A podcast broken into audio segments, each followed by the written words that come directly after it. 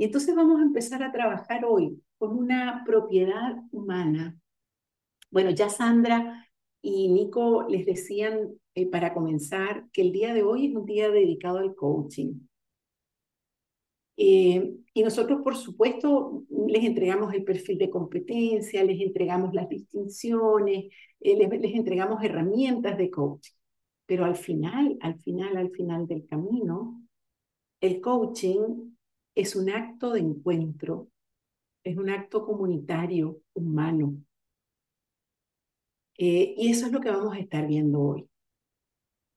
Eh, yo voy a aterrizar en varias competencias, pero es fundamental que, que comencemos por conectar con eso. Entonces me gusta mucho el día de hoy porque vamos a comenzar trabajando eh, con la intuición. No sé si Ana P. creo que es quien me ayuda con las letras mayúsculas, eh, o Ana Cristina, no sé quién es que me, que me está ayudando con las letras mayúsculas, pero algún coach, por favor, que haga letras mayúsculas con la palabra intuición. Y tenemos varios mitos alrededor de la intuición. Se dice que las mujeres son más intuitivas que los hombres. Falso se dice que la intuición, eh, algunas personas la tienen y otras personas no. Falso. Resulta que la intuición es una capacidad que tenemos todos los seres humanos, todos, todos, todos. ¿Dónde está la intuición? Está aquí, está aquí, está eh, en, el estómago, está en los pies, ¿dónde? ¿Dónde en el cuerpo? Bueno, la intuición no se ubica en ninguna parte en el cuerpo. La intuición es una propiedad emergente de nuestro sistema nervioso. Es decir, es, un, es una condición que tenemos los seres humanos, producto de la mezcla de todas las distintas partes de nuestra capacidad perceptiva y de nuestra capacidad de reacción en el mundo. Y, es interesante porque em, pudiéramos pensar que hay un órgano más conectado con la intuición que otro y mm, hay distintas teorías al respecto. Yo prefiero utilizar la mirada sistémica, que las estamos trabajando desde la semana pasada, para hablar de propiedades emergentes, en donde el todo es más que la suma de las partes. Entonces yo puedo hablar, por ejemplo, del sistema nervioso, puedo hablar de la amígdala, que es ese órgano chiquitito que tenemos acá en la base del cerebro, que tiene mucho que ver con nuestras emociones. Y por supuesto la intuición está directamente conectada con las emociones. Por eso es que quise usar el olfato como el primer sentido de nuestra enorme capacidad perceptiva, de nuestros por lo menos 25 sentidos que tenemos. El olfato es el que está directamente conectado con la amígdala, que es el órgano de manejo emocional. Por lo tanto, si ustedes me dijeran eh, dónde vive la intuición, yo creo que en el olfato tenemos uno de los órganos importantes. Y el otro órgano importante es la interocepción. ¿Por qué? Porque la interocepción, que es la capacidad de escuchar mis propias señales corporales, es fundamental para que mi intuición se despierte. Déjenme darles la buena noticia de que todos y todas y todes tienen intuición es cosa de aprender a escucharla. Levante la mano física, por favor, aquel o aquella que piensa que su intuición no le dice nada, que no ha sentido la intuición. Levante su mano, para, solo para mirar un poquito. Levántela y manténgala levantada. Raúl, tú tienes chorros de intuición, no te has dado cuenta. ¿Quién más? A ver, déjenme ver. ¿Quién más? Voy a revisar cuadritos. Ingrid. Claro, Ingrid. ¿Te acuerdas, Ingrid, que cuando trabajamos en sala, veíamos que tus elementos eran fundamentalmente tierra y fuego? Claro, en la medida en que tú te conectes con el agua, tu intuición va a empezar a llegar, ¿sí? No es que no la tienes, simplemente no la escuchas. Y no la escuchas porque has estado afincada en la tierra y el fuego. Y la tierra y el fuego no son elementos que escuchen mucho la parte emocional. El agua es el elemento fundamental de la intuición y de las emociones. Muy bien. ¿Quiénes sospechan que tienen algo de intuición, pero en realidad no la escuchan? Levanten la mano física, por favor, no la digital. Emilio, Mauricio, Catherine, Leonardo, Eugenia, María Paz. Iván está pensando, Rodrigo, Jaime, Eugenia, María Carolina. Ok, bien, bien. Bueno, el día de hoy va a ser un día para trabajar con esto, ¿ok? Déjenme, eh, en el chat quiero poner el nombre de unas dos personas que se las he mencionado antes. Ahí están. Amos Bersky y Daniel Kahneman. ¿Se acuerdan de Daniel Kahneman? La gente del ABC porque la gente del DCO no tienen referencia de Daniel Kahneman, o sí, tal vez, no lo sé. Pero en todo caso, por favor, tarea para la próxima semana, googlear a estas personas, no ahora, quédense conmigo, no se me vayan a Google, por favor. Daniel Kahneman y Amos Bersky fueron ganadores, bueno, Daniel Kahneman, del Premio Nobel de Economía en el año 2002 son psicólogos. Y ellos hicieron un trabajo hermoso alrededor de la intuición. Hay un libro que se los mencioné cuando empezamos a hablar de los juicios, que se llama Pensar rápido, pensar lento. ¿Se acuerdan de eso? Levanten la mano digital, por favor, para saber que estamos en la misma página. Ok, bien, pensar rápido, pensar lento. Y entonces ellos lo que hacen es caracterizar dos sistemas de conocimiento que tenemos los seres humanos. El sistema 1, que es el sistema rápido, es, el sistema más antiguo, es decir, viene con nosotros desde que éramos otra cosa y devenimos Homo sapiens. Desde ahí viene ese sistema. Es el sistema que nos permite tomar decisiones instantáneas. Es el sistema que le permitió a nuestros tatara, tatara, tatara, tatara tener hijos y esos hijos, hijos, hijos, hijos, hijos, hijos, hijos, hasta llegar a nosotros. Es decir, la sobrevivencia de nuestra especie tuvo mucha relación con ese sistema 1. Ese sistema que es muy rápido, que vive en las partes no conscientes de nuestra estructura. Entonces allí, quien esté escribiendo en mayúscula, por favor, diga sistema 1, sistema rápido, eh, que tiene que ver con las partes no conscientes de nuestra estructura. Eh, por supuesto, la intuición forma parte de ese sistema 1. La intuición es una máquina generadora de decisiones rápidas. Es maravillosa porque nos permite saber que hay un peligro allí y que es hora de salir corriendo. Nos permite decir, esta persona no me conviene y esta persona sí me conviene. Y por supuesto que nos equivocamos y nos casamos y vivimos años con la persona equivocada, ¿verdad? Porque a pesar de que tuvimos toda la intuición, pues seguimos adelante. El sistema 2, nos dice Kahneman y Amos Bersky, el sistema 2 es el pensamiento lento. Y es raro porque el pensamiento lento es la conciencia. Y la conciencia es un artefacto también de nuestro sistema nervioso, mucho más joven que el sistema 1. El sistema 1 eh, viene desde muy, muy atrás. El sistema 2, que es la conciencia, que son nuestros lóbulos frontales, es la parte más joven de nuestro sistema eh, de la forma como conocemos el mundo. El sistema 2 es la lógica, el raciocinio, la evaluación de todas las variables para poder tomar una decisión fundada. Yo esto se los conté ya cuando hablamos de la fundamentación de juicios, yo les dije, eh, la fundamentación de juicios es pensamiento lento y la, el prejuicio, ese que nos surge inmediatamente, yo estoy conociendo a alguien, le digo, hola, mucho gusto, y en ese mismo instante ya se formaron cuatro juicios en mí. Esos juicios que se forman instantáneamente es pensamiento uno y es el pensamiento rápido y tiene directamente que ver con la intuición.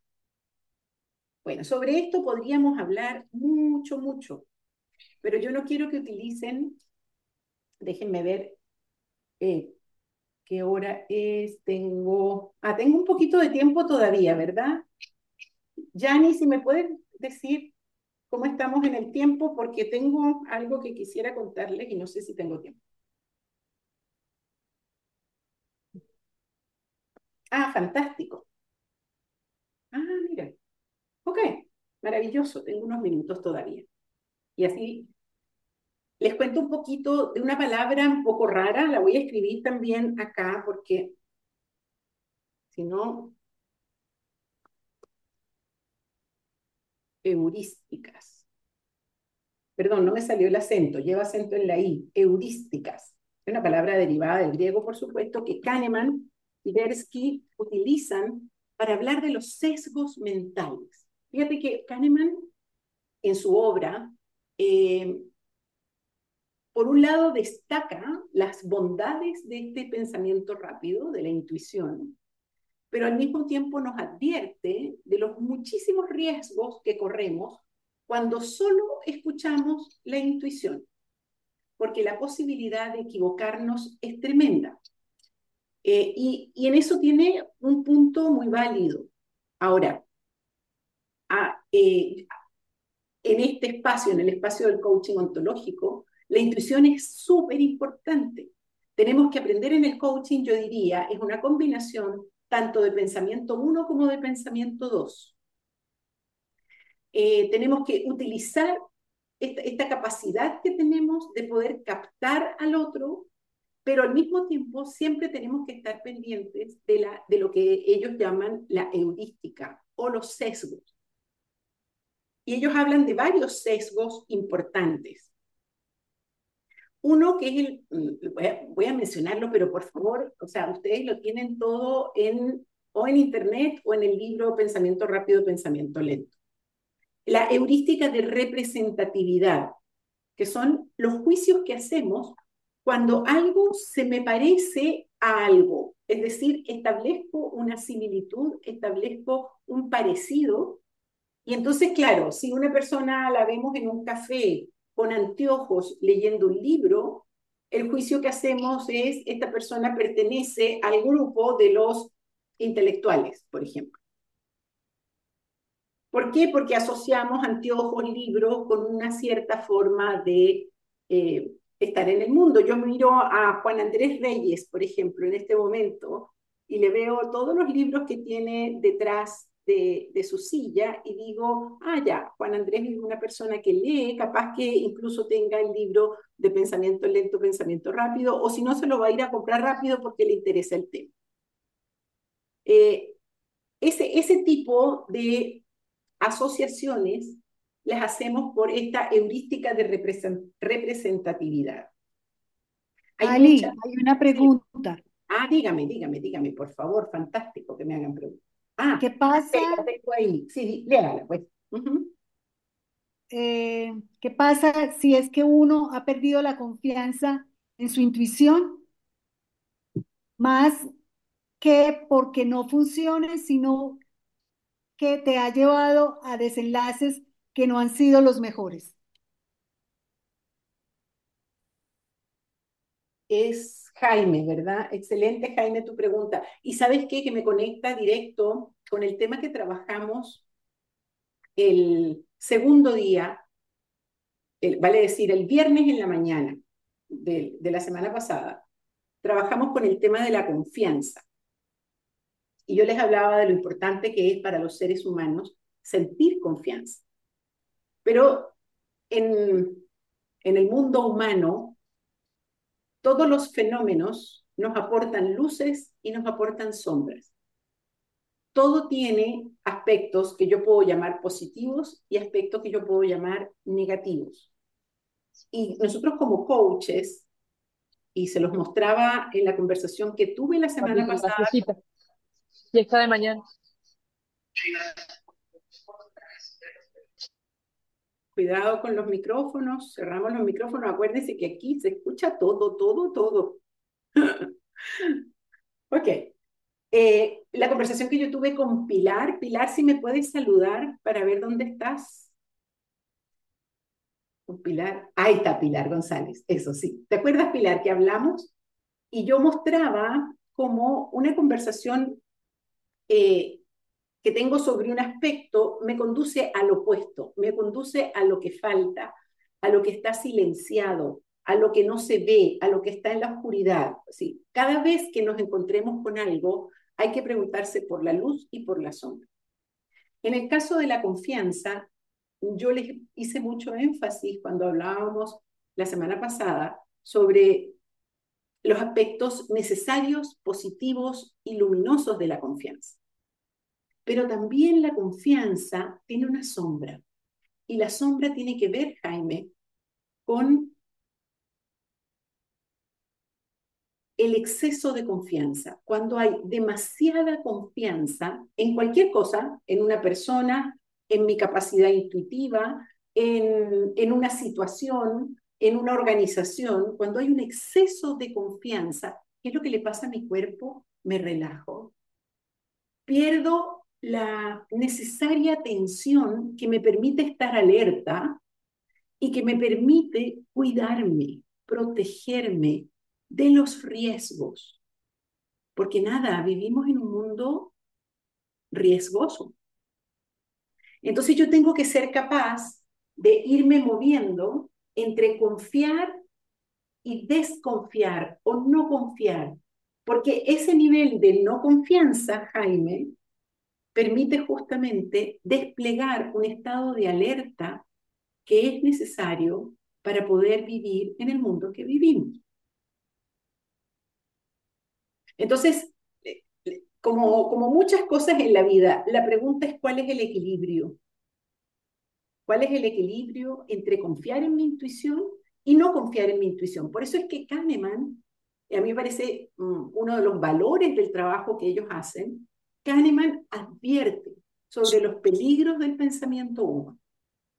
Kahneman lo que nos dice es cuidado, porque esos sesgos, esas heurísticas que hay de distintos tipos, no voy a seguir mencionándolas, pero hay de disponibilidad, de anclaje, de familiaridad, de autoridad, em, de tiempo presente, de simpatía. Incluso hay heurísticas corporales, vale decir, el cuerpo del otro me dispara juicios. Yo muchas veces tomo decisiones en la relación con una persona a partir de su postura corporal, a partir de su forma de respirar, esto es muy relevante para nosotros los coaches. Porque incluso cuando estamos en el cuadrito, yo tengo que cuidar mi postura corporal, porque eso le está entregando un mensaje al otro, mensaje que está recibiendo desde su pensamiento uno, vale decir, desde su estructura no consciente, y lo hace tomar acciones confía o no confía en mí a partir de lo que corporalmente detecta. Son todos los sesgos en los que vivimos, que son tremendamente útiles. Nuevamente, luz y sombra. ¿Cuáles son las posibilidades que me abren los sesgos? ¿Cuáles son las sombras de los sesgos? la sombra de los sesgos, ya la vimos, eh, me hace tomar decisiones que pueden estar muy equivocadas, eh, porque le veo un, pantalón roto y una camisa medio sucita, eh, asumo que esa persona eh, es un pordiosero, y resulta que no, que no tiene nada que ver con eso, que es una situación completamente distinta. Entonces, cuidado con, con eso, pero al mismo tiempo démonos cuenta que los sesgos son ahorradores nos permiten tomar justamente atajos para poder orientar la vida. Si nosotros solamente utilizáramos el pensamiento 2, que es el pensamiento lento, casi no nos moveríamos. Estaríamos inmóviles. A ver, este paso lo doy, no lo doy, eh, ¿cuán, firme es el piso que tengo debajo, eh, avanzo o no avanzo, o sea, eh, sería imposible la vida. En el coaching combinamos ambos. Y nosotros somos, como les he dicho varias veces, hijos del siglo XX. El siglo XX fue el siglo de la razón, el siglo del énfasis en la verdad, en la ciencia, etc. Eh, entonces tenemos un, una gran fe en nuestra capacidad, comillas, racional. porque digo comillas? Porque en ontología del lenguaje decimos la razón es una propiedad emergente del lenguaje. Ahora les puedo hablar en términos sistémicos porque ya ustedes son expertos en sistemas. Y los que no vieron el video para la semana pasada, yo estoy segura que vieron el video para esta. Así es que ya el término de propiedad emergente lo manejan. Y si no lo maneja, anote por allí propiedad emergente porque le toca estudiar. El término propiedades emergentes los vamos a utilizar mucho, mucho, porque es lo que surge a partir de la dinámica de las partes. Entonces, en el coaching utilizamos pensamiento lento y utilizamos pensamiento rápido. Pero como somos hijos del siglo XX, estamos mucho más eh, atentos a lo que nuestra, comillas, razón nos indica que a lo que nuestra intuición nos señala. Y tenemos que aprender a combinar ambas. No se trata de irnos solo por la intuición, porque tal como Kahneman nos advierte, la posibilidad de, de equivocarnos es mucha. Tenemos que combinar. Y eso lo vamos a hacer en el coach. Entonces, el ejercicio que vamos a hacer a continuación tiene que ver con descubrir mi capacidad intuitiva. y empezar a desarrollarla, empezar a escucharla. Eh, yo no les voy a dar demasiado la instrucción, la instrucción la van a dar los coaches porque nos vamos a ir a sala chica. Y eh, lo que sí eh, me encantaría escuchar por lo menos dos o tres reportes una vez que regresen a la sala grande. Yani, avísame si estamos listos para ir a sala chica.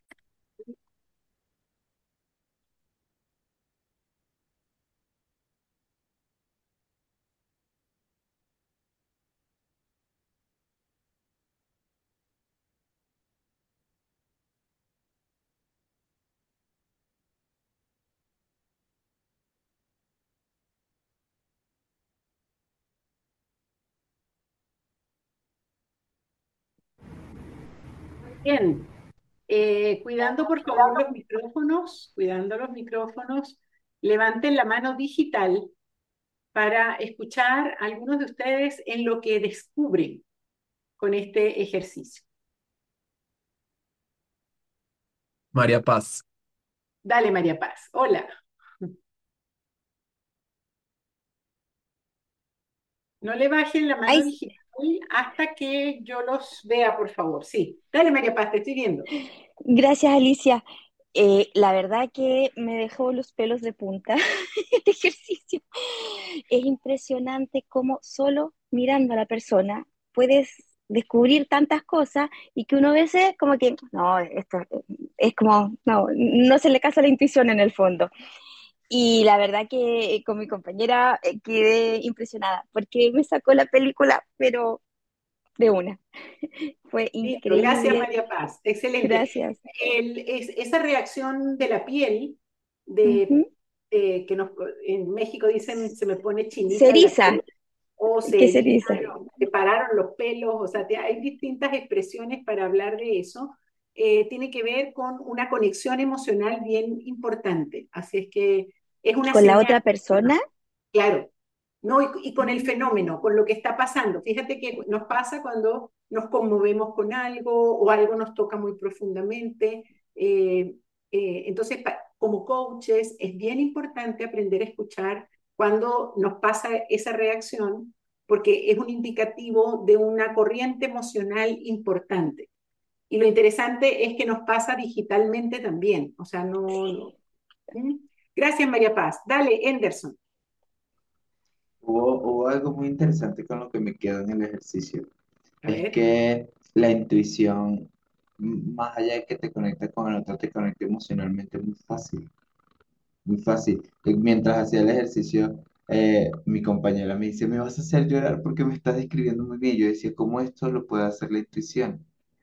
Sí, Eh, y como, como yo soy una persona muy racional, entregarme a Mm. este, a este, a, a este ejercicio fue muy interesante, fue muy interesante y me quedo con eso, que la intuición como que rompe muchas barreras y te conecta directamente emocional con el otro. Eso me gustó mucho. fantástico. Muy bien, gracias, Anderson. Gracias. Jimena, dale.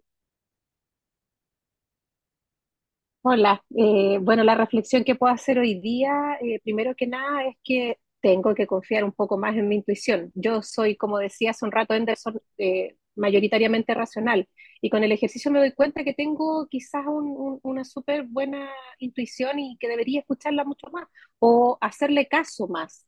Eso lo hablaba con mi, con mi compañera, de que yo reconozco que la tengo, muchas veces recibo señales, veo, tengo intuición pero me resisto a ocuparla, a hacerle caso. Entonces, creo que mi reflexión hoy día es hacerle mucho más caso. Eso me queda resonando hoy día. Qué bueno, Jimena. Excelente. Gracias. Dale, Manil, Manilio. No, Manlo. Manlio. Vale, no te Manlio. preocupes. Manlio. Manlio, puedo.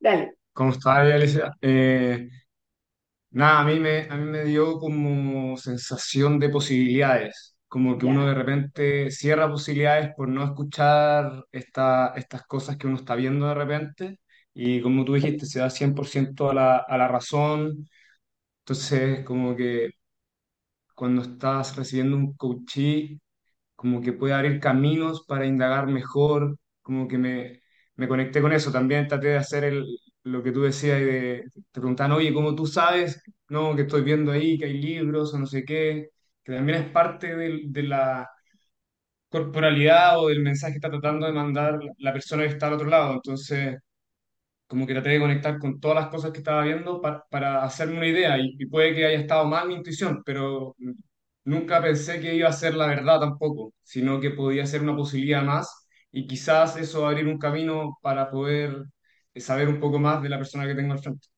Eso es lo más importante. Lo último que acabas de decir es fundamental. Es decir, que no, porque, a ver, eh, si te tiras por el camino de, ok, veo que te gustan mucho los libros, y entonces él te va a decir, no, pero esta no es mi casa, es la casa de, mi suegro, y los libros no son míos, y yo odio los libros, de hecho. Eh, o sea, eh, tiene eh, mucho que ver con justamente el no creer que tenemos la verdad en la mano, acordarnos siempre del principio del observador, vivimos en mundos interpretativos y entrego solo una conjetura, una posibilidad. Así que lo dijiste muy bien. Gracias, querido. Voy a ir con Carolina y voy a tener que parar porque tengo que contestar una pregunta que me hicieron en el chat. Eh, dale, Carolina. Hola. Bueno, Hola. yo relacioné la cara con los elementos. Me sirvió mucho lo del fin de semana pasado, elementos agua, aire, tierra, fuego, y, lo visualicé en su cara y ahí me, me, me f- la fui describiendo.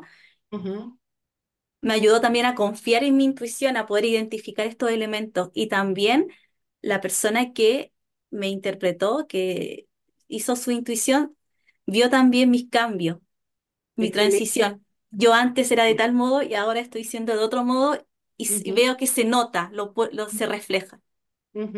Excelente. Y lo que, lo que dices, Carolina, esa conexión con los elementos, me permite contestarle a Agus Loyola, que dice, lo que hacemos al asociar la corporalidad de los con los elementos, eh, en- con determinadas emociones o formas de ser, ¿qué diferencia tiene con la heurística de representatividad? Yo te diría ninguna, es justamente la heurística de representatividad, porque es usar, o sea, la heurística es la intuición, es usar la intuición para conectar pero las posibilidades de equivocarnos son enormes. Hay- pasan dos cosas.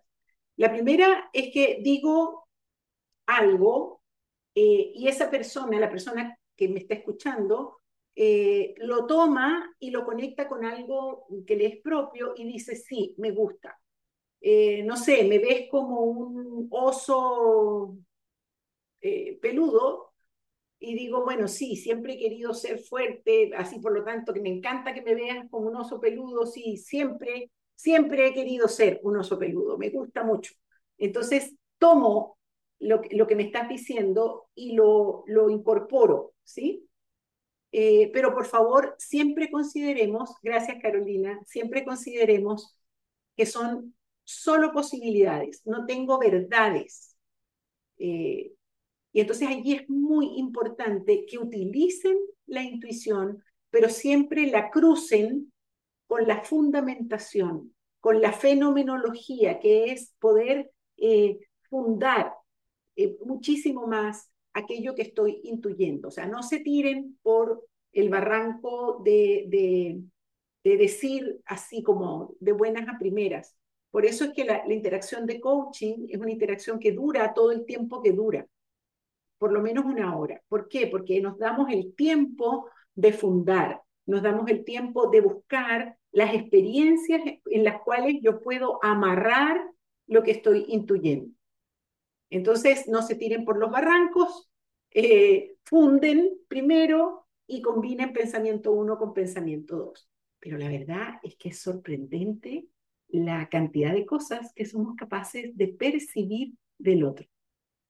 Eh, somos muchísimo más intuitivos, escúchese, brujos, de lo que creemos.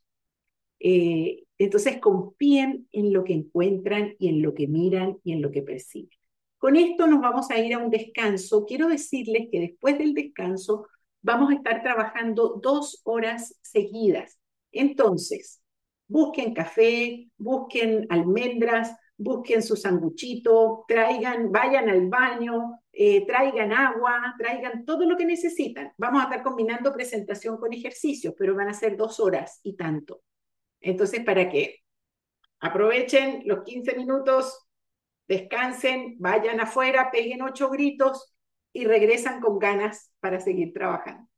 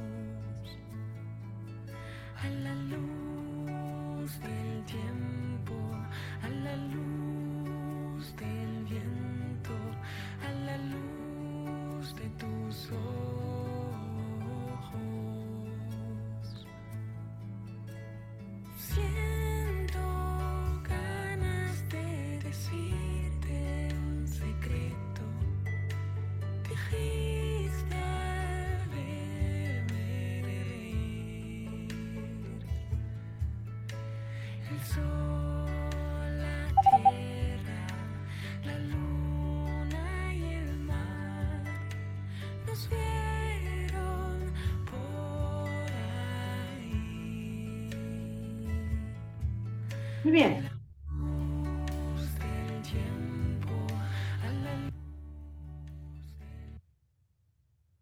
Entonces, vamos a empezar a meternos en las dos I que nos faltan. La semana pasada vimos la indagación eh, y en este trabajo que vamos a hacer en las próximas dos horas, vamos a trabajar con la interpretación y con la intervención.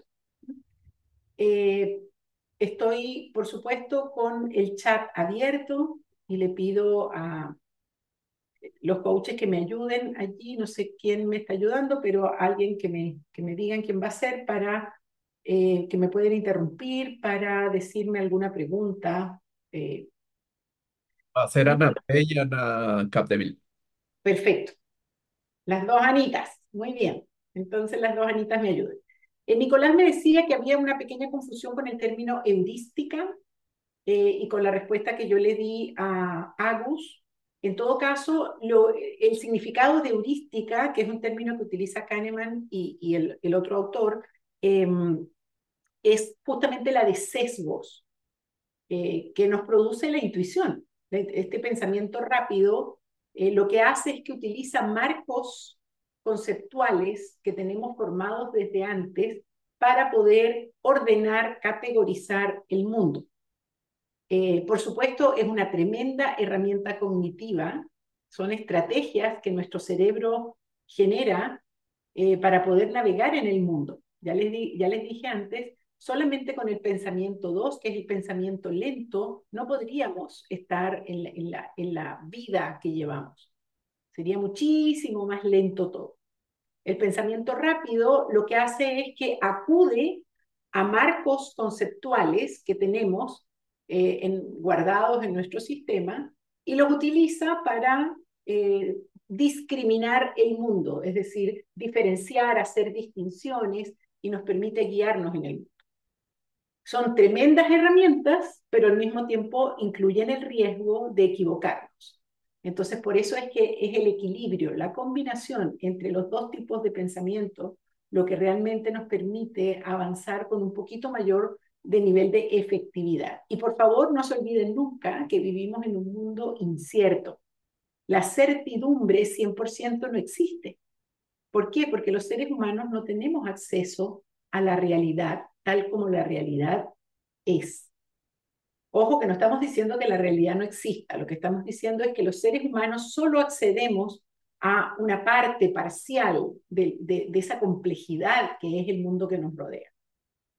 Lo cual es maravilloso porque entonces nos da una sensación de tremenda, a mí por lo menos me da una sensación de tremenda libertad y tremenda paz. Todo lo que estoy diciendo es pertinente para la fase en la que vamos a entrar ahora.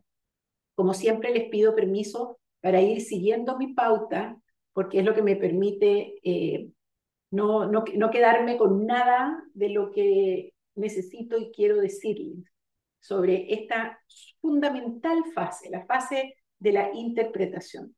Para nosotros, para esta escuela, la fase de la interpretación, eh, gracias Alex por la, por la lámina, vamos a ir trabajando con eso progresivamente.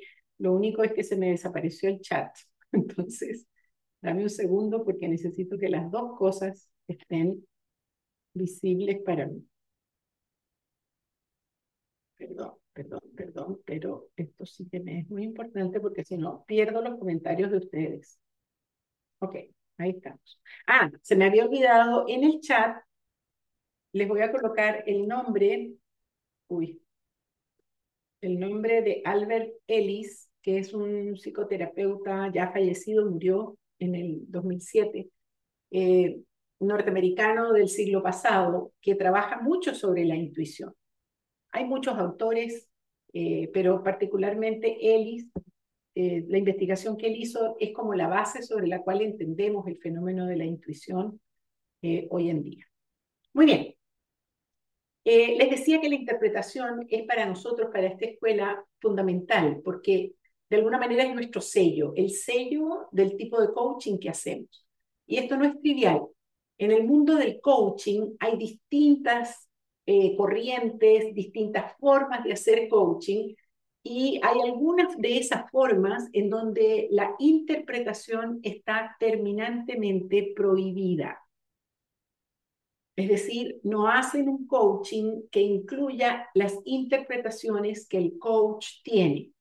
Para nosotros es todo lo contrario. Para nosotros la interpretación es la digamos, el sello del tipo de coaching que hacemos, y es la confluencia de dos nubes interpretativas. Imagínense unas nubes, han visto las nubes que se mueven y de repente se juntan y hacen una figura. Bueno, eso, eso es lo que hacemos con la interpretación. La nube interpretativa que trae mi coachee se junta con la nube interpretativa que yo logro desarrollar para crear una interpretación construida en conjunto eh, que da cuenta de un fenómeno y que abre posibilidades que antes no estaban abiertas. Dame la siguiente lámina, por favor. Porque ahí nos vamos a conectar con la misión de la interpretación. La misión es dar al coachee una narrativa que genere un nuevo sentido y abra posibilidades de acción desde el aprendizaje. Eso es lo que hacemos al interpretar. Eh, muchas veces utilizamos la metáfora del espejo, eh, como que el coach es un espejo que le muestra al otro una imagen. Pero fíjese que cuando yo me asumo a un espejo, lo que estoy viendo, estoy, sigo utilizando mi propia capacidad perceptiva para ver la imagen que reflejo en esa cosa que llamo espejo. Entonces, a mí me parece, desde lo que les estoy mostrando, que esa metáfora es insuficiente. Entonces, me gusta mucho usar a Alicia, no esta Alicia, sino la de, la de Luis, la Alicia del País de las Maravillas, que atraviesa los espejos.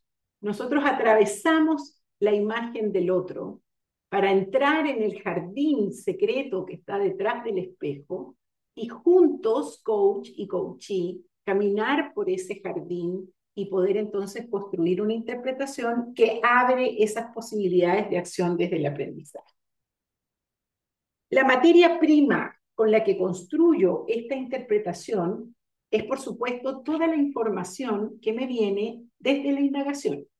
Es decir, yo hago en un coaching que dura una hora, hago por lo menos 20, 25 minutos de indagación y con toda, con toda esa información, con toda esa materia, con, todo esa, con todos esos hechos, con todos esos juicios, esas emociones, esas manifestaciones corporales, todo eso lo amalgamo para poder entregar una interpretación. ¿Y, y en qué, qué forma adopta la interpretación? Adopta la forma de una narrativa. Pero cuidado, una narrativa breve, porque uno de los problemas que tienen los coaches novatos que están comenzando en este camino es que entregan una información demasiado larga, hacen un cuento eh, excesivo. Y entonces el coachee se aburre o deja de entender o se pierde en la narrativa que le estamos entregando. Otro error muy frecuente que cometemos es que esa narrativa lo que hace es sintetizar o repetir todo lo que nuestro coaching nos ha dicho desde el comienzo. Entonces, en vez de interpretar, lo que estoy haciendo es sintetizar, entregarle un resumen de toda la información que me ha dicho. Dos errores que les pedimos no cometer. Muy bien. Eh, entonces, ¿qué es lo que hacemos después de que he indagado lo suficiente? Hay, un, hay como un cambio en, en, el, incluso en el cuerpo del, del coach y empieza a devolver, empieza a mostrar su propia escucha.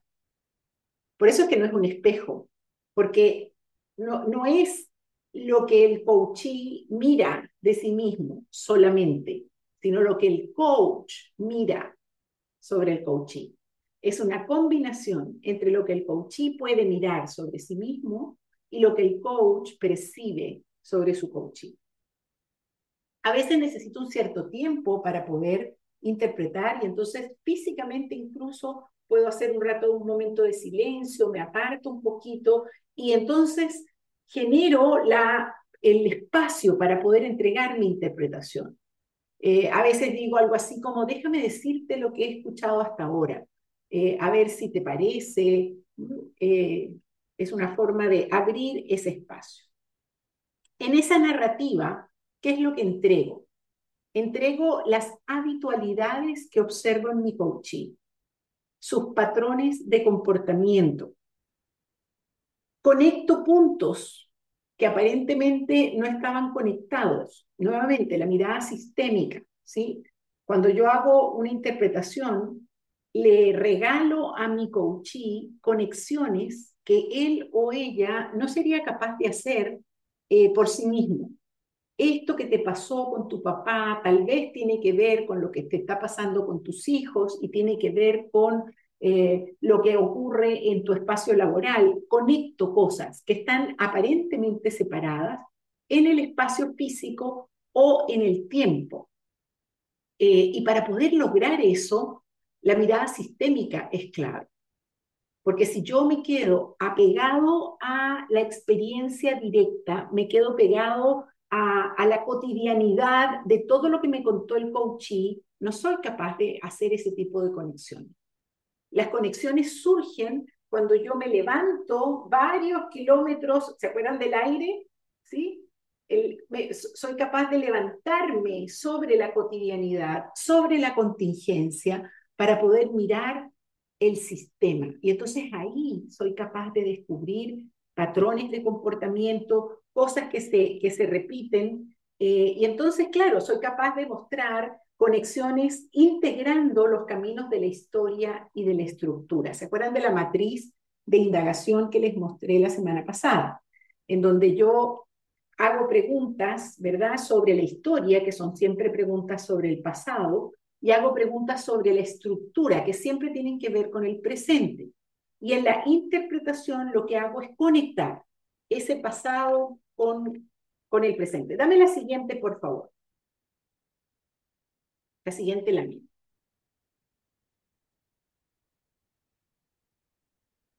Porque ahí lo que les muestro en esta lámina es lo que se plantea en el perfil de competencias para esta fase. ¿Y qué es lo que es el suficiente? Vale decir lo que está inmediatamente encima de la línea de flotación. Dice, en la interpretación, la interpretación que yo entrego durante un coaching, tiene que aportar algo nuevo, algo que mi coaching no era capaz de ver por sí mismo. Acuérdense que el coaching es un acto de préstamo de mi estructura perceptiva para el coaching. Es como que le presto por un ratito mis ojos y mi capacidad de captar. Eh, para que él pueda ver cosas que no puede ver por sí mismo. Entonces, aporta algo nuevo. Segundo elemento, muestra la coherencia ontológica.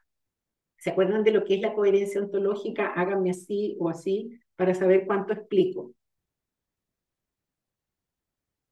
Necesito más dedos para arriba o dedos para abajo. No importa, si usted pone un dedo para abajo da lo mismo. Lo que me interesa es saber cuánto más o menos hay más o menos. Está bien, también está válido. Ok, fíjate, lo que yo hago con la coherencia ontológica, la coherencia ontológica es una forma como la corporalidad, la emocionalidad y los cuentos de ese coachí se conectan. Eso es. Y yo eso es lo que muestro en la interpretación. Le digo, fíjate, estos juicios que tienes tienen que ver con esto que te está pasando en el cuerpo y tiene que ver con esa emoción que estás sintiendo y esto te genera tales obstáculos o tales posibilidades en lo que en la en la trascendencia de eso que estamos trabajando. Eh, ok, fundamental en la interpretación ofrecer una o varias competencias genéricas por aprender. Eh, el acto de la interpretación en el coaching toma más o menos unos 10 minutos. Ojo, yo siempre les digo esto del tiempo, solamente para que ustedes más o menos tengan una ubicación, pero me importa mucho que no lo tomen como una receta eh, infalible, porque a veces la interpretación, de hecho, eh, después en el programa avanzado vamos a aprender que yo empiezo a interpretar desde el hola, ¿cómo estás? Bienvenido. O sea, desde allí ya mi cerebro comenzó a construir la interpretación, ¿ok? Pero bueno, aquí lo estamos aprendiendo de esta manera solamente porque nos interesa que pedagógicamente ustedes puedan ver las fases, pero nos importa mucho que entiendan que esto es una conversación que es bastante más compleja que fase 1, fase 2, fase 3. Es como cuando yo busco aprender a bailar, han visto ese método para aprender a bailar. Por ejemplo, si usted quiere aprender a bailar, no sé, cha-cha-cha. Me salió uno bien antiguo. Bueno, eh, usted quiere aprender a bailar salsa. Y entonces eh, se mete en internet y le aparecen unos pasos. ¿Verdad? Entonces usted tiene que hacer uno, uno. Eh, si usted hace eso solamente, no está bailando salsa. Entonces, claro, aquí estamos aprendiendo los pasos, pero bailar es muchísimo más fluido eh, y, a veces entonces entrego la primera parte de una interpretación, me doy cuenta que una parte hace sentido pero otra no, regreso un poquito a indagar y luego completo la interpretación. Es decir, es un proceso de construcción en donde la validación es clave. Por eso dice allí, al final de lo suficiente, valida. Valida quiere decir ¿Te parece lo que te estoy diciendo? ¿Te gusta? Eh, ¿Te sirve? Eh, ¿Qué parte te sirve y qué parte no? Y entonces cortamos aquellas partes que no están haciendo ningún sentido y nos quedamos con lo que sirve.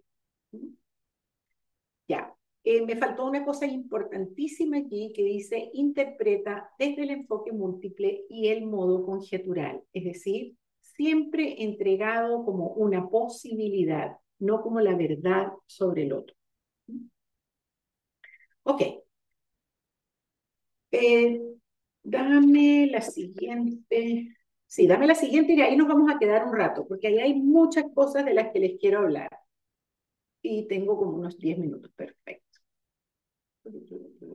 Ok, les decía antes, cuando la, la indagación, el cuerpo es fundamentalmente de agua, porque yo estoy recibiendo, recibiendo, recibiendo. ¿Se acuerdan del agua? Me echo para atrás un poquito y le cedo el espacio al otro.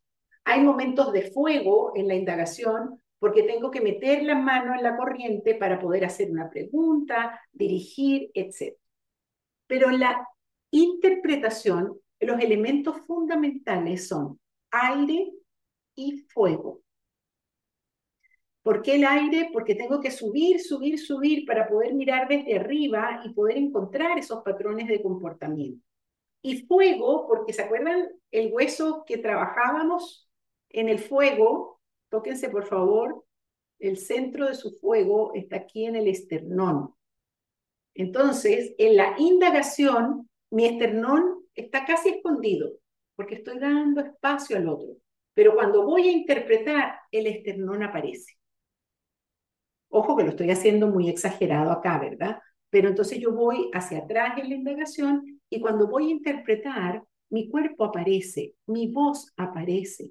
El coach toma un cierto protagonismo, ¿sí? Siempre, por favor, conjetural, el agua también es muy importante en porque yo tengo que ir conectando emocionalmente con lo que le pasa a mi coaching mientras interpreto. Porque si usted solamente está en aire y en fuego, lo que le va a pasar es que se va a ir en fa con su interpretación, eh, se va a desconectar del coachí, el coachí se va a dormir, se va a aburrir, se va a enojar, se va a ir de la interacción y usted todavía está interpretando porque está enamorado de la preciosa narrativa que le está saliendo. Eh, y entonces después cuando el, el coach evaluador les diga algo, usted le va a decir, no, pero es que mi coach era muy porfiado. Yo le dije unas cosas fantásticas, pero él no hizo ni un caso. La conexión emocional es fundamental sostenerla durante la interpretación porque yo tengo que modular, la palabra clave, modular mi interpretación con lo que el coachee, eh, la forma como lo está recibiendo. Hay que tener cuidado porque cada vez que yo interpreto como estoy entregando algo nuevo, voy a conectar con el profundo miedo de mi coachee a lo desconocido. Entonces, tengo que hacerlo con mucha precaución, con mucha escucha de lo que, de lo que le va pasando al coaching. Por supuesto, desde el punto de vista de las modalidades del habla, en la indagación, la modalidad del habla que más utilizo, obviamente, es la indagación, pero en la interpretación aparece la proposición como modalidad del habla. Pero cuidado, por favor, en mayúsculas, proposición desde un observador de enfoque múltiple y conjetural. Es decir, es una proposición dicha desde la conjetura, desde la posibilidad, siempre validando con el otro. Em, muy bien, ya les dije que requiere un cambio emocional importante en el coach, requiere mirada sistémica, ¿Qué utilizamos para armar una interpretación? Utilizamos la intuición, lo acabamos de ver desde la mañana, o sea, utilizamos lo que intuimos. Utilizamos nuestra capacidad para conectar lo que aparentemente no está conectado. Utilizamos nuestra capacidad para articular. La palabra articular es clave en la interpretación. Muéstrenme su muñeca. Háganme así. Ajá. Tóquense la articulación, por favor. Ahora el codo, esa es otra articulación. el hombro. Ok, fíjense que las articulaciones son estas estructuras que conectan dos partes, ¿sí? En el caso de la muñeca, conecta la mano con, este es el brazo y este es el antebrazo, sí, el brazo, ¿verdad? Entonces las articulaciones conectan cosas. En la narrativa usted está conectando padre con trabajo, eh, futuro con pasado, placer con experiencias concretas, conecta cosas. ¿Y cómo las conecta? Bueno, ¿qué es lo que es la articulación? Es una, vuelvo a decir, una narrativa que conecta. Ali, Dígame. te están pidiendo ejemplos de proposición conjetural. ¿Quién me lo está pidiendo? Migdali. Migdali, ¿dónde está Migdali? ¿Dónde estará Migdali? Habla Migdali para que te, te poder, te poder conversar contigo. Abre tu micrófono. Ah, ya te vi, ya te vi. Abre tu micrófono. No puedes.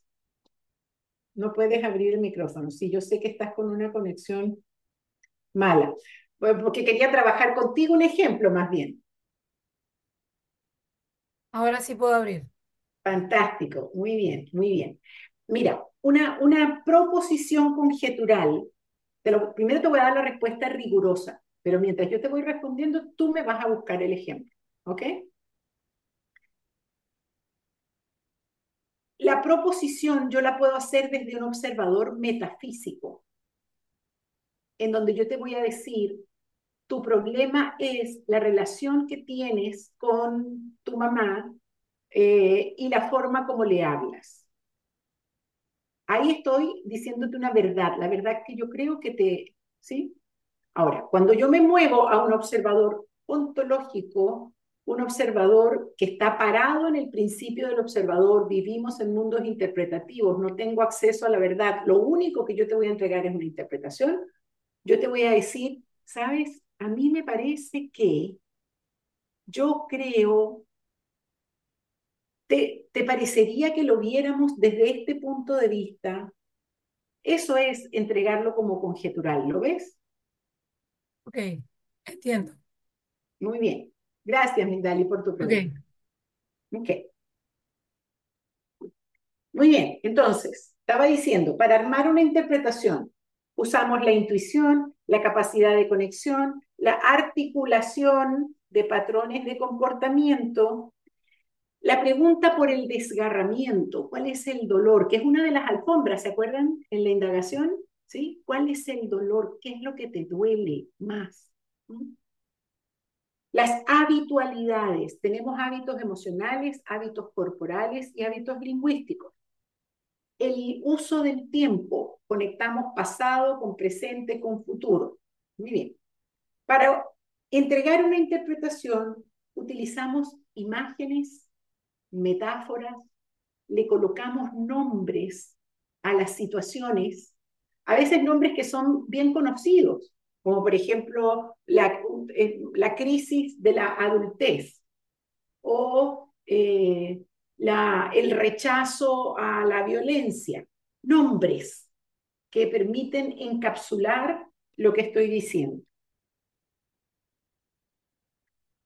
Muy bien. Algunos problemas que vemos en la interpretación, problemas frecuentes.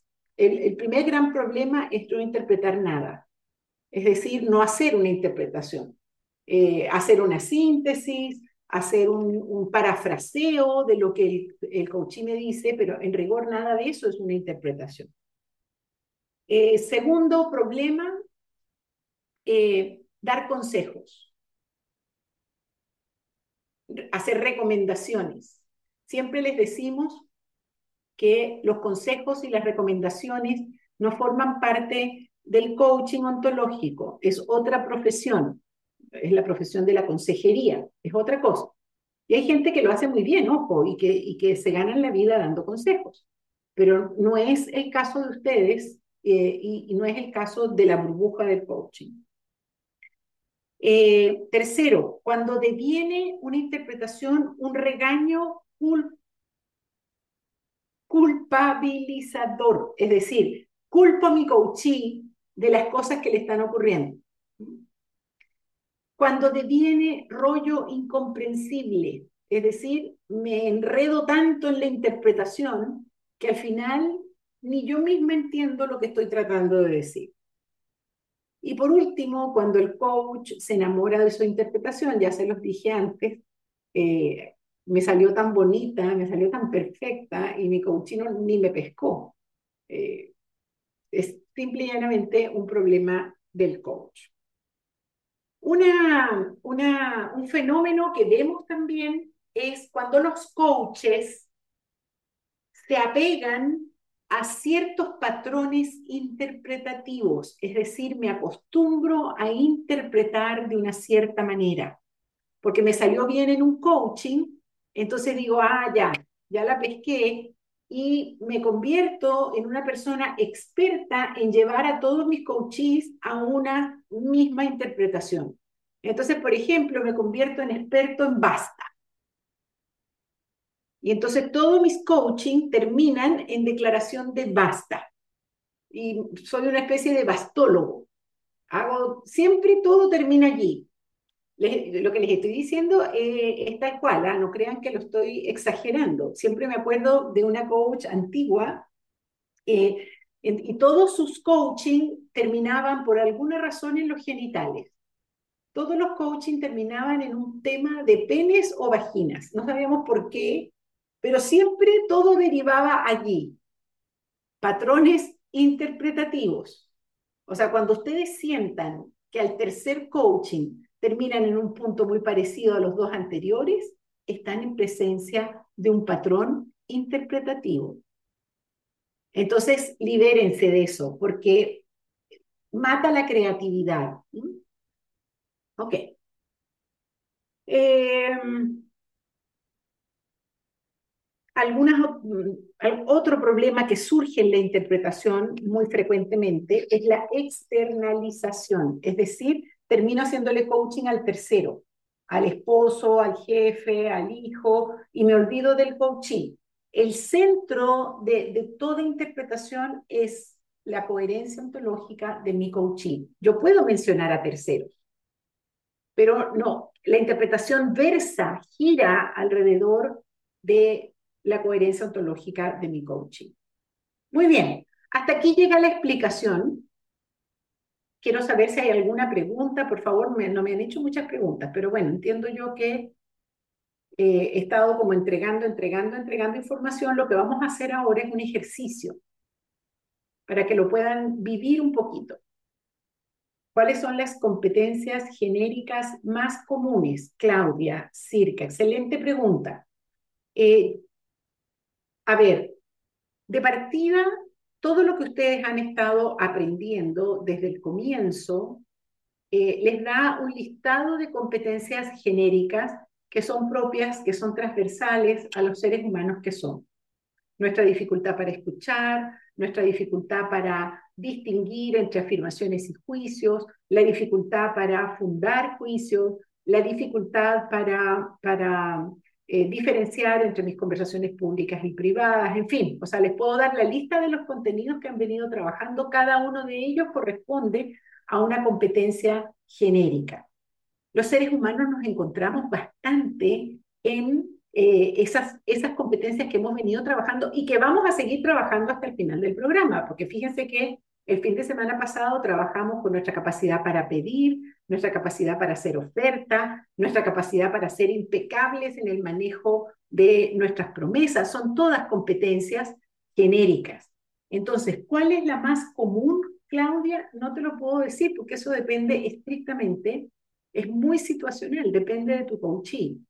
Tú tienes que escuchar abierta y con tu back, o sea, con, con tu lista de competencias aquí atrás, para ver cuál de esas competencias eh, se ajusta y sirve para tu coaching.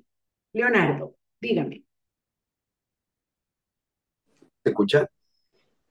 Sí, ah, súper. Ya, que he tenido problemas con el dispositivo. Alicia, una, una consulta. Eh, uno de repente puede quedar como pegado con la interpre- alguna interpretación inicial, ¿ya? Pero lo, a mí me ha pasado al contrario, que de repente el coachee, dentro del coaching, llega a una interpretación propia. Entonces, Claro. en la pregunta dice, ah, yo no pensaba que esto, seguramente esto está conectado, y sacarlo de esa interpretación cuesta, porque ya, ya se hizo una idea dentro de la indagación, y al tratar uno de interpretar, eh, está como pegado en su interpretación, en la interpretación que hizo él mismo dentro del- del- de la indagación. ¿Qué, Claro, qué se hace? ¿por qué, por, por qué entras en esa lucha? Porque lo que le pasa a él, ese, ese quedarse pegado en algo, forma parte de su coherencia ontológica. Entonces no pelees contra eso porque se convierte en una lucha, es tu interpretación o es mi interpretación. O sea, y ahí, ahí eso ya no es coaching, eso es ah, cualquier otra cosa. Eh, entonces no luches, escucha. ¿Por qué es tan importante para él mirar o conectar eso que está conectando? Y tú métete en ese marco y complementa, trabaja en el marco que él mismo te está ofreciendo. No busques sacarlo del marco. Ok, ok, ¿Lo ves? sí, entiendo. Excelente. Muy bien. Gracias, querido, por tu pregunta, porque me habla de tu práctica concreta y eso me gusta mucho cuando usan todas las cosas que yo les estoy diciendo y las conectan con su práctica, con lo que les está pasando. ¿Mm? Ok, miren, vamos a hacer un ejercicio en sala chica. Eh, por el tiempo que tenemos, eh, eh, va, va a haber el- eh, va- vamos a realizar el trabajo con una persona, pero quiero que todos, todos, todos, todos hagan en este momento, se tomen unos minutos, agarren una hoja en blanco y vamos a poner una música y quiero que hagan un dibujo que represente dónde están ahora. Así de simple. Eh, usen, por favor, ni se preocupen por la calidad eh, artística del dibujo que van a realizar. ¿Mm? Eh, sí, una hoja en blanco completa y entonces pongan en esa hoja todos aquellos símbolos que representen el estado en el que se encuentran en este momento. Entonces, pongan todo lo que quieran. Luego van a ir a sala chica y una de las personas, o tal vez dos, veamos el tiempo como nos da, van a poder eh, narrar el dibujo. O sea, cuidado, que no es mostrar aquí hay un sol, aquí hay una montaña, aquí este- no, sino a partir del dibujo construir una narrativa que dé cuenta de cómo estoy en este momento. Y los demás, los compañeros, le pueden hacer alguna pregunta y van completando la interpretación entre todos. ¿Ok? Entonces, primero unos minutos para que todos, todos, todos hagan su dibujo, por favor. Ponemos música. ¿Cómo les fue? Háganme así, así, así. Bien, bien, bien, bien, bien, bien, bien, bien, parece. A ver. Y los coaches, háganme también, a ver. Ok, ok. Por acá me faltan algunos coaches. Qué lindas las estrellitas, Carlos. Yo quiero eso. Ah, porque tú tienes un Apple. Los Apple hacen eso. Sí, unos globitos, unas estrellitas, maravilloso. Bueno, Involuntariamente. sí, es fantástico. Ok, bueno, gente, eh, la interpretación, ya les dije, es una fase de aprendizaje eterno. Aprender a interpretar es de las cosas más desafiantes, hermosas y permanentes. Eh, así es que declárenlo como un espacio de aprendizaje desde ahora hasta el día del juicio final. Van a trabajar mucho, mucho sobre el acto de interpretar. Pero yo quiero pasar ahora a la siguiente fase, la siguiente I que vamos a trabajar, que es la fase de la intervención. Eh, entonces vamos con la lámina, por favor, 65. Eh, y lo primero que les quiero decir es que con, esta fase, con la fase de la intervención, pasamos del cuéntame que hacemos en la indagación, le pedimos a nuestro coachí que nos cuente, que nos cuente, que nos cuente, eh, al, definitivamente al, a la acción. Ubíquense en el modelo SAR, observador, acción, resultado. Con la interpretación, lo que estamos trabajando es en la modificación del observador por la vía de la, configuración de una coherencia ontológica distinta. Y luego entonces saltamos en la intervención a la caja de la acción, de manera de aterrizar. Entonces, si en la interpretación el elemento fundamental es el aire, en la intervención el elemento fundamental es la tierra. Bajamos directamente a la acción. En la intervención pasamos del compréndelo, porque en la, en la interpretación lo que generamos es una nueva comprensión sobre lo que está pasando, al vívelo. Del compréndelo al vívelo. Ese es el tránsito que hacemos. La misión de la intervención es tal como dice allí, generar una experiencia integral que inicie el aprendizaje de una competencia, de una o varias competencias genéricas que el coachí necesita para trascender su quiebre. Esa es la misión. Eso es lo que además dice en el perfil de competencias, o sea que no estamos inventando demasiado el agua tibia allí. Perdón, Alicia, la interrupción. ¿No es el fuego el elemento de la acción? No necesariamente. Ok. En este caso es aterrizar a tierra, es traer a una capacidad de acción, a la generación de un resultado concreto. Ahora, siempre le lleva su fuego, pero yo diría que el elemento que caracteriza la intervención es la tierra y el agua, siempre el agua. El agua está presente de comienzo a final. Gracias, Ofelia. Eh, Ok. ¿Qué es lo que estamos buscando con la intervención? Estamos buscando generar una capacidad de acción. Eso es, ese es, ese es el objetivo. Y entonces, ¿qué es lo que hacemos para generar esa capacidad de acción? Inventamos para nuestro coachí una especie de gimnasio ontológico. Es decir, una, una escena, un espacio en donde nuestro coachee puede ensayar aquella capacidad de acción que necesita para poder desarrollar una, una forma de vida distinta. Ok. Ese espacio que generamos es un espacio en donde nuestro coachee puede experimentar, se puede equivocar, puede, puede tener miedo y superar su miedo, eh, es un espacio que es muy importante donde nuestro coachí se sienta confiado, se sienta seguro. Eh, ¿Se acuerdan que yo en sala les, les, les, mostré cómo un coach simbólicamente toma la mano del coachí y lo acompaña a ese coachí para atravesar todas las dificultades, atravesar los infiernos, le decía yo en aquel momento, ¿verdad? pero nunca suelto la mano del coachí y en la intervención el mantener esa mano tomada es muy importante. Dame la 69, por favor. Decimos que la intervención es la fase más didáctica del coaching. ¿Por qué didáctica? Porque de alguna manera yo me coloco el sombrero de profesor, de maestro, además de la, del de coach en donde yo lo que voy a es a guiar, a enseñar a mi coachee en, en, aquellas acciones que le permiten incorporar eh, esa, esa forma de acción que no tiene en su repertorio.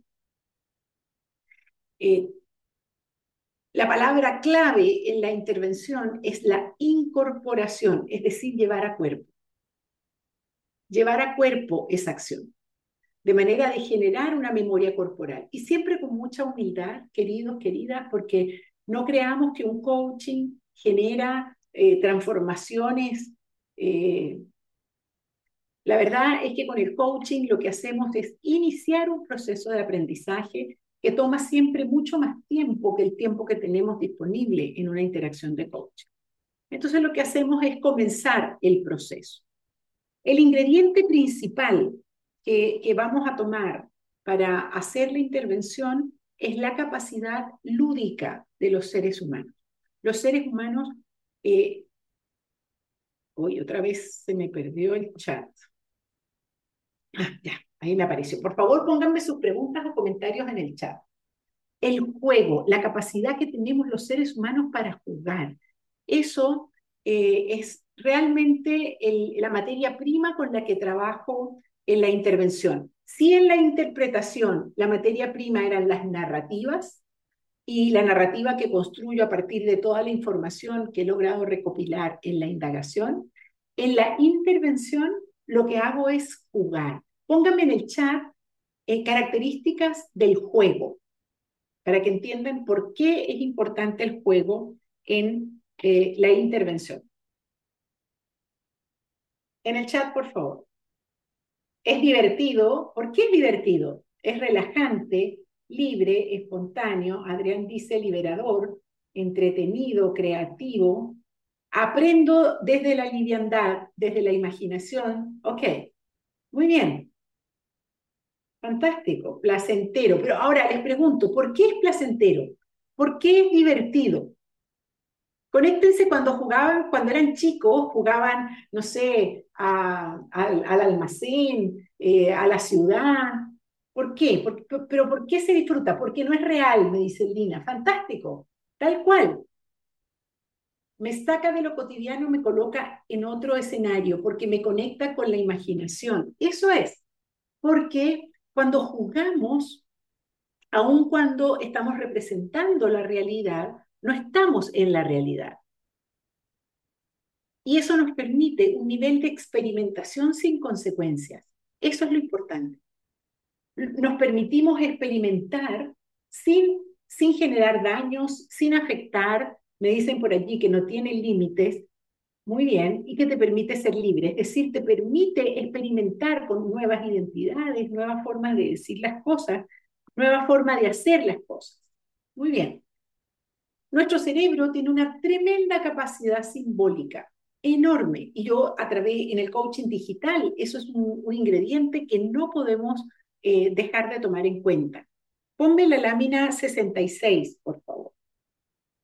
Yo quiero que hagamos este experimento. Este experimento, y después les explico de dónde viene. Por favor, pongan sus dedos, tal como aparece allí, en el borde del cuadrito. Tienen que ver dónde está el borde del cuadrito y poner sus dedos allí. Bájalos un poquito, Ruth. Como en la mitad del cuadrito. Adriana, todavía no estás en el borde del cuadrito. Ahora, conecta tu dedo con el dedo de la persona que tienes al lado. En mi caso yo tengo a Adriana Cruz y a Ofelia. Ofelia, tu dedo todavía no conecta el cuadrito. Ah, un poquito más, ahí, ahí estamos conectadas. Ok, ahora entrecierra los ojos. No dejes de ver los dedos, pero lleva toda tu atención a lo que perciben las yemitas de los dedos. ¿No sienten como unas hormiguitas en las yemas de los dedos?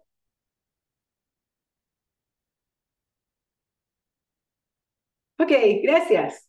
Muy bien. Eso que sentimos en la yema de los dedos o sea, mi, mi cerebro estaba diciendo, tu dedo está conectado con el dedo de Ofelia, aunque por supuesto tal vez en la, en la, en la mm, visión de ustedes no es Ofelia quien está a mi lado, no sé, eh, pero yo tenía el dedo conectado con Ofelia y con Adriana y yo sentía en la llama de los dedos el dedo de la otra persona. ¿Cómo pasa eso? Bueno, hay un investigador, dame la siguiente por favor, que se llama Ramachandran, él, que se convirtió en experto en el trabajo con los miembros fantasma. Hagan así los que saben de esta investigación. Ah, son bastantes. Muy bien, fantástico.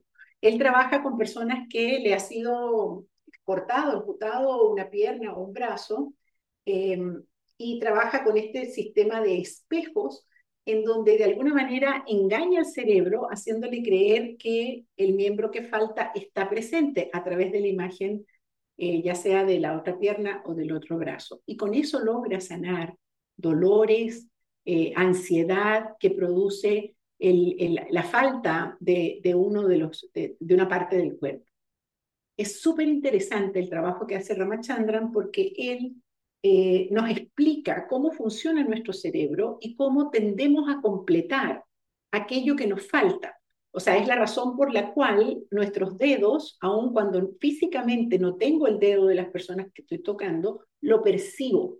Mi cerebro construye la percepción. Es la misma razón por la cual ustedes en este momento me ven de aquí para arriba, pero ustedes están suponiendo que la parte de abajo de Alicia está presente, aunque no me la están viendo.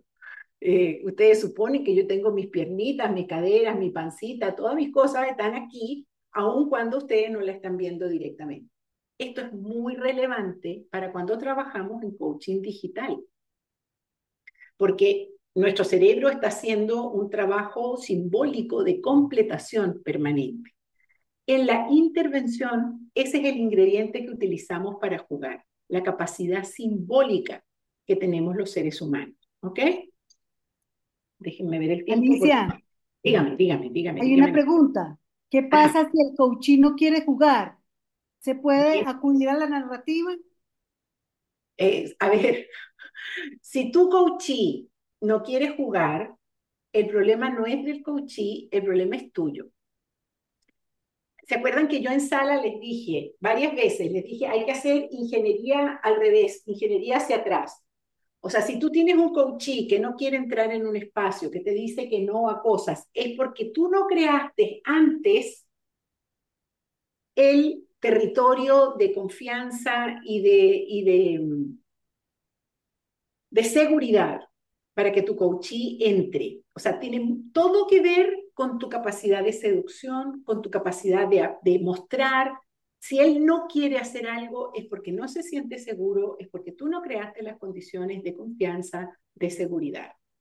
Y luego lo otro es que cuando definitivamente no quiere hacer algo, pues nos toca jugar en la canchita que nos permita jugar.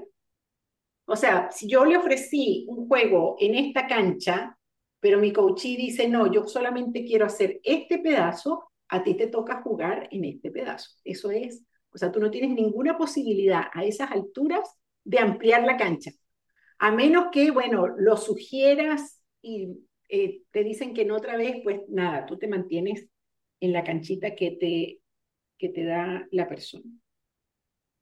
Ok. Creo que respondí, Ana P. Usted dígame si me faltó sí. Ok. Perfecto. Muy bien. Dame la siguiente, por favor. Ok. Entonces, eh, repito, en esa lámina se repite algo que dije al comienzo. En la indagación pasamos del cuéntame al muéstrame. En la intervención pasamos del compréndelo al vívelo. Entonces, lo que buscamos generar es una nueva habitualidad por la vía de que nuestro coachee experimente la capacidad de acción que le hace falta para trascender su quiere. Dame la siguiente, por favor. No, la siguiente, eso, ya, esta ya la vimos. Ok. Hay algo que ustedes hacen en el trabajo corporal en el programa, que trabajamos con biodanza. En la biodanza hay una, una idea que la aplicamos mucho en el coaching, que es la idea de la vivencia. La vivencia es una experiencia en la cual yo me sumerjo en un aprendizaje eh, de manera eh, intensa, incluso a veces hasta sin darme cuenta de que estoy completamente sumergido. En, cuando trabajamos solo con la narrativa, que era lo que Ana P. me decía que Claudia estaba, cuando solamente nos quedamos en la narrativa, eh, no, no logramos ese nivel de inmersión. O sea, hay que trabajar con el cuerpo, hay que trabajar con las emociones y hay que trabajar con el lenguaje para pasar de la conciencia a la vivencia. Cuando me quedo solamente en la narrativa, estoy solo trabajando con la conciencia y eso es insuficiente. La conciencia no basta para generar transformación. Y eso es parte del grave problema que muchos coaches viven. porque se quedan en la entrega de, un, de una recomendación, de una interpretación posible, pero al no pasar a la acción, al no pasar a una vivencia que incluye cuerpo y que incluye emociones, pues el aprendizaje se queda muy chiquitito y nos damos cuenta, muchas veces tenemos problemas, eh, sabemos por qué lo tenemos, ya entendimos que ese problema tiene que ver con esta historia y con todas las cosas que me ocurrieron, pero no puedo cambiar nada. Mi patrón de comportamiento sigue siendo el mismo y reproduzco una y otra vez las mismas condiciones. Nos pasa sobre todo con habitualidades que tienen carácter de adicción. No estoy hablando de la adicción a drogas fuertes que ya implican la intervención terapéutica de un profesional que no es un coach ontológico, que puede ser un psiquiatra o que puede ser un psicólogo. Estoy hablando de habitualidades en donde yo, por ejemplo, me convierto en una persona, comillas, adicta a las situaciones de abuso. Me divorcio de un primer marido porque siento que la relación es de abuso y a los ocho meses ya estoy en otra relación que reproduce el abuso. O sea, tengo un patrón de comportamiento que genera un sistema que al final termina reproduciendo una y otra vez las mismas condiciones. Cuando estoy allí, a pesar de que me doy cuenta, a pesar de que mi conciencia sabe lo que está pasando, no logro cambiar el comportamiento, porque no tengo incorporada una capacidad de acción. Para que eso ocurra, tengo que ser capaz de desarrollar una vivencia. Ok, les decía que ustedes la han tenido en el trabajo corporal que hemos hecho. Dame la siguiente, por favor. Voy a hacer una segmentación a lo interno de la intervención. O sea, esto es cortar y cortar, hacer fricasé de la interacción de coaching. Por favor, acuérdense que esto es un solo, es una conversación que es un solo fluido. Pero bueno, a veces nos es útil hacer estos cortes. La intervención yo la puedo ver como un primer momento que llamamos preparación, un segundo momento que es el desarrollo mismo de la vivencia y un cierre. La preparación es importante porque yo vengo, acuérdense que la intervención está directamente conectada con la interpretación. Yo vengo del, acto interpretativo. Y entonces la preparación es ponerme de acuerdo con mi coaching. Y, y, en ese ponerme de acuerdo le anuncio que vamos a realizar algunos ejercicios, le pregunto si está de acuerdo, si lo quiere hacer, le invoco su capacidad eh, de ser valiente, le digo, mira, vamos a tal vez atravesar momentos complejos, pero vamos a estar juntos, lo vamos a hacer los dos. Eh, le busco generar un cierto entusiasmo con lo que va a venir. A mí es una fase en donde hay un cambio emocional en el coach otra vez. En la interpretación estoy en el aire, estoy armando todas aquellas cosas que le quiero mostrar y ya una vez que está validada la interpretación, le digo, ok, entonces ahora vamos a trabajar. Ahora nos vamos a poner en, en marcha y vamos a empezar a realizar algunas acciones que te permitan aprender aquellas cosas que son necesarias aprender. Entonces, la emocionalidad es la de confianza, protección, entusiasmo. Eh, también, de alguna manera, negocio con él o con ella. Le digo, mira, tal vez vamos a hacer unas cosas un poco raras, pero si te sientes muy incómodo, me lo vas diciendo y puedo establecer una señal. Por ejemplo, le puedo decir, basta con que tú levantes la mano así para yo saber que tenemos que parar. Y eso es una forma de darle una puerta de salida. Saben que las puertas de salida son muy importantes, importantes en todas las relaciones. Siempre tengo que tener la puerta de salida, porque tengo, eso es la autonomía. ¿Se acuerdan que yo les insistí mucho cuando trabajamos en sala? En el coaching, eh, la preservación de la autonomía de nuestro coachee es fundamental. Nuestro coachee siempre puede decir que no, siempre puede decir, no quiero más esto. Entonces invento una señal. Si estoy en coaching presencial, puede ser, si tú me tomas la mano, yo ya sé que eso es stop, que hay que parar. Son formas. en donde yo negocio con él o con ella para que sienta que vamos a ir metiéndonos en un territorio nuevo para él, pero que siempre tiene la posibilidad de decirme que no. Una vez que ya hemos establecido más o menos cuáles son los objetivos, por ejemplo, le puedo decir, ok, en esta, lo que vamos a hacer ahora, vas a aprender a protegerte de situaciones como las que hemos visto durante el coaching. Entonces, vamos a aprender cómo eh, poner unos límites, cómo, cómo cuidarte, cómo buscar un espacio protegido para ti. Ok, entonces ya mi coachee sabe más o menos cómo vamos a trabajar. Incluso yo le puedo preguntar a él o a ella cómo quisieras hacer esto. Y utilizo los elementos que están alrededor.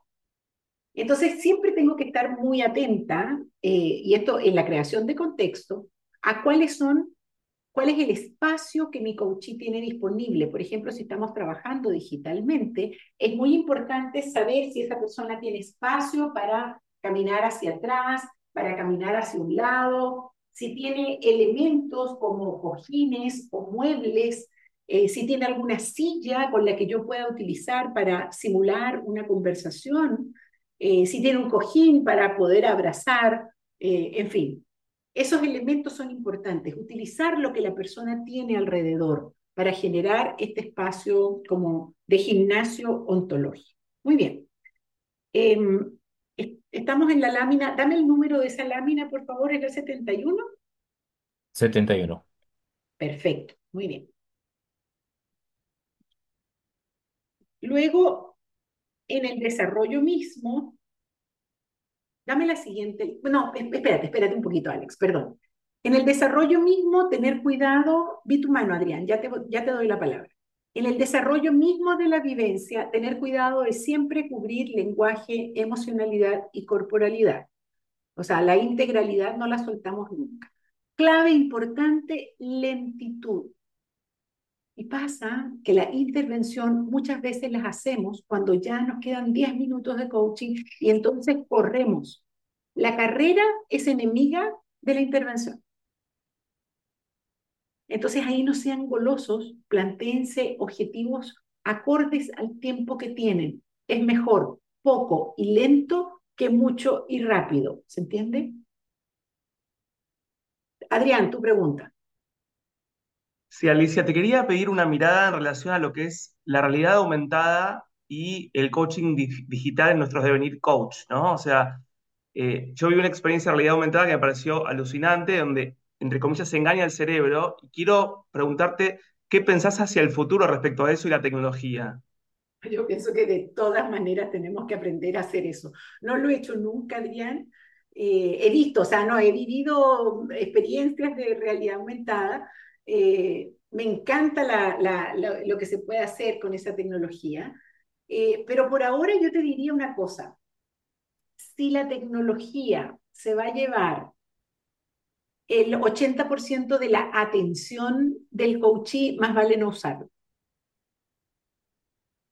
Yo creo que en el futuro eso viene de todas maneras, o sea, eh, pero todavía no tiene el nivel de transparencia para que podamos utilizarla sin que eh, tengamos que decir aprieta, sube, baja, ¿me entiendes? Porque entonces, ¿qué es lo que nos pasa? Por dos, por Dios, nos pasa con el Zoom que es lo básico, básico. Eh, no, que se cayó, que el internet, que... O sea, si, si te pasa eso en un coaching, perdiste eh, la burbuja, perdiste la conexión emocional, eh, perdiste el nivel de concentración que hace falta. Entonces, por ahora, Adrián, yo te diría simple. Ya es suficiente con que tengamos que hacer coaching a través del Zoom, con todos los accidentes que nos ocurren, de conexión, de que está muteado, de que todas esas cosas nos sacan. Y viene, innegablemente viene, y cuando venga y sea suficientemente transparente, pues aprenderemos a utilizarlo porque ese es el camino de adaptación que nos toca por delante. Gracias. gracias. Gracias. Muy bien. Y luego la última fase, dentro de la fase de la intervención, es cerrar. Y no es trivial el cierre, porque en el cierre, fíjese qué es lo que va a pasar. Si ustedes hacen una buena intervención, el coachí se va a meter muy profundamente en la vivencia que ustedes te les van a decir, bueno, y cierra los ojos, y conéctate, y busca, y conversa, etc. Entonces, eh, está tan metido dentro de lo que ustedes le están proponiendo que haga, que al final ni, cuenta se va a dar de lo que aprendió. Entonces, en ese cierre es muy relevante que ustedes expriman la experiencia y le permitan al coachee tener claro qué es lo que está aprendiendo y cómo seguir practicando, porque eh, una vivencia pues no genera aprendizaje, él tiene que hacer recurrencia para que aquello pueda convertirse realmente en una capacidad de acción efectiva. Ok, dame la siguiente, por favor. Vamos a ver algunos ejemplos de intervenciones. Aquí hay algunos ejemplos de ejercicios para preparar los centramientos, las relajaciones, el abrir el cuerpo, el escuchar una música, son formas de colocar al coachee en la vivencia, ¿verdad? En el desarrollo mismo podemos hacer escenificaciones, visualizaciones, dramatizaciones. Dame la siguiente, por favor. Esta presentación la van a tener en el, en el campus, ¿ok? Algunos ejercicios con énfasis en la corporalidad, el caminar. Por favor, si ustedes están trabajando digitalmente, pueden eh, pedirle a su coaching que camine, que camine hacia un lado, que camine hacia el otro lado. O sea, no, no descarten eh, el, trabajar con el cuerpo, aun cuando estén trabajando digitalmente el hacer algunos estiramientos, el tenderse en el suelo. Es cosa de decirle al coachí que tome la cámara y tome el dispositivo con el que están trabajando y se vayan al suelo y pueden trabajar el suelo. Yo siempre digo que el suelo es el mejor consejero.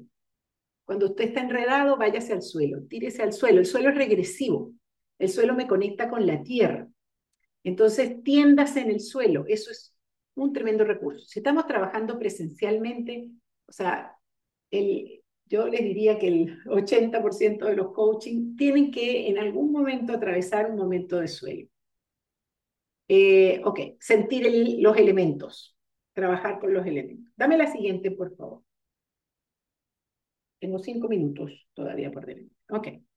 Algunos ejercicios con énfasis en el lenguaje, bueno, hacer algunas declaraciones, eh, hacer fundamentación de juicios, hacer algunas conversaciones, role playing, hacer algunas conversaciones que, que puedan ser necesarias, hacer eh, diseños estratégicos de identidad, quién quiero llegar a ser, cuáles son los juicios que quiero que me rodeen en el futuro, eh, hacer reconstrucciones lingüísticas de algunas emociones, en fin, las cosas que ustedes están aprendiendo en el lenguaje aquí en el programa.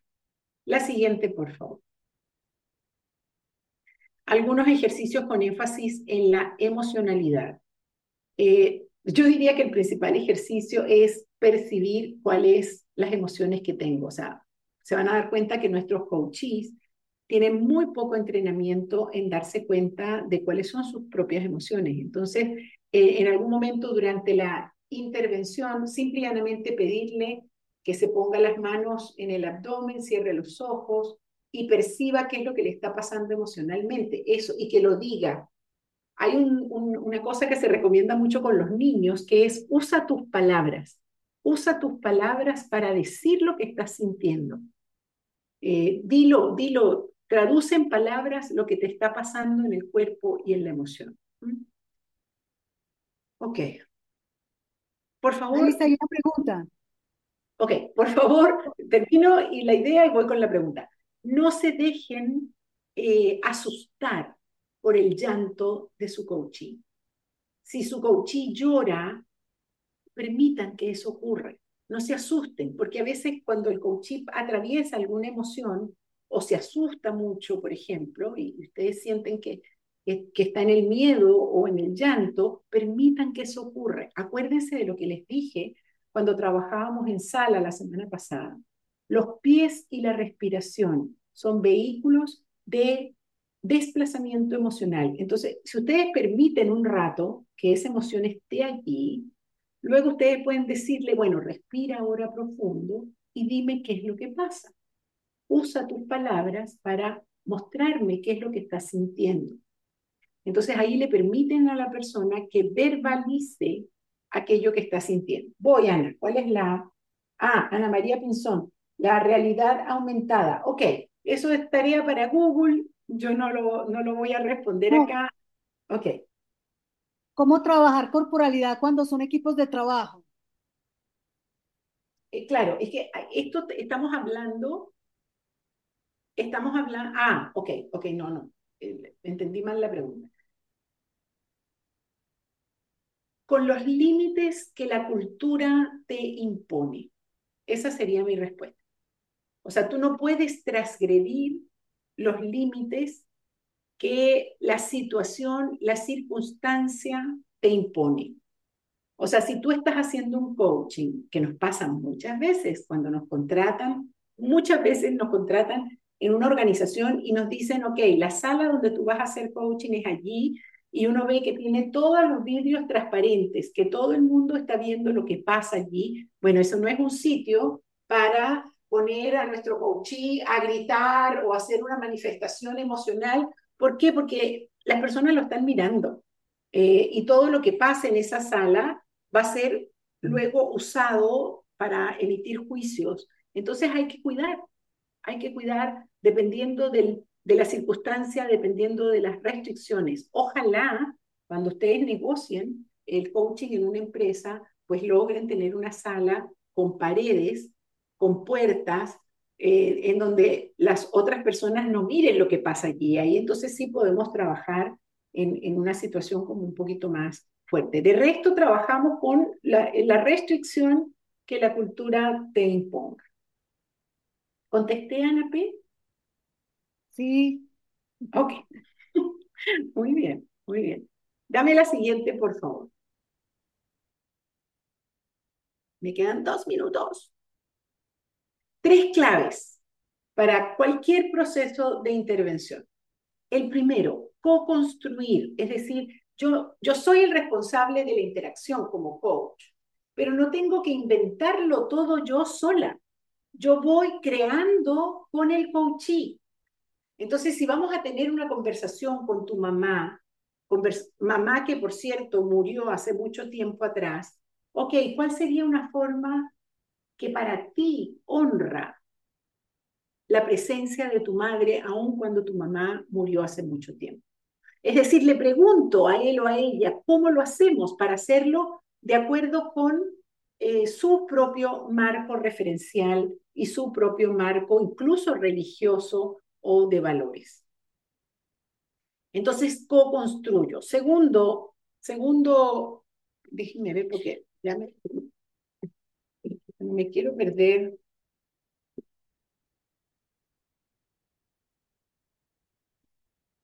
Muy bien. Segundo, segunda clave, la autenticidad, o sea, evitar lo falso, porque los seres humanos tenemos la capacidad de darnos cuenta cuando la cosa deja de ser auténtica.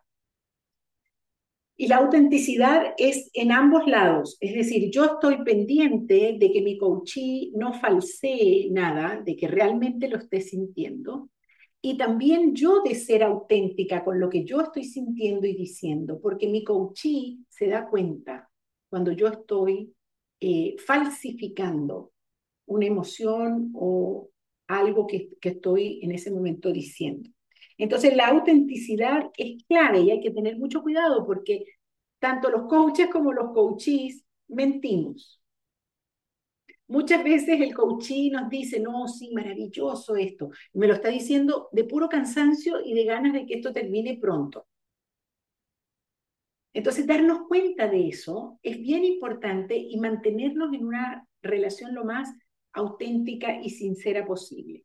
Y tercer elemento, progresividad, es decir, ir poco a poco. Ya les dije, la lentitud es una de las claves de la intervención. Entonces, se van a dar cuenta que en las intervenciones que hagan, muchas veces los errores que cometemos en la intervención es porque queremos pedirle a nuestro coachee que llegue al piso 5 y no hemos todavía pasado ni el piso 1, ni el piso 2, ni el piso 3, ni el piso 4.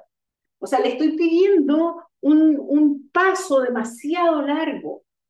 Tengo que preguntarme para que mi coachee llegue al punto 5, cuáles son las acciones que tiene que realizar antes. Y a veces son dos o tres acciones antes de que pueda realizar aquello que estamos buscando que realice. Entonces, siempre hacerse la pregunta, ¿qué necesitas? Esa pregunta se repite muchas veces en la intervención. ¿Qué necesitas para poder hacer esto? ¿Mm? Muy bien. Creo que con esto tenemos suficiente para irnos a nuestro siguiente ejercicio. Se van a ir a salas pequeñas.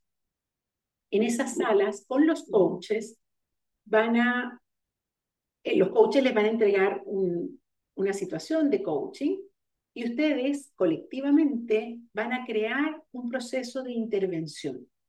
Entonces a los coaches les pido que esa intervención tenga por lo menos tres escalones, por lo menos tres escalones. ¿Se entiende? Háganme los coaches una seña para ver. Ok, muy bien. Entonces nos vamos a sala chica a practicar la intervención.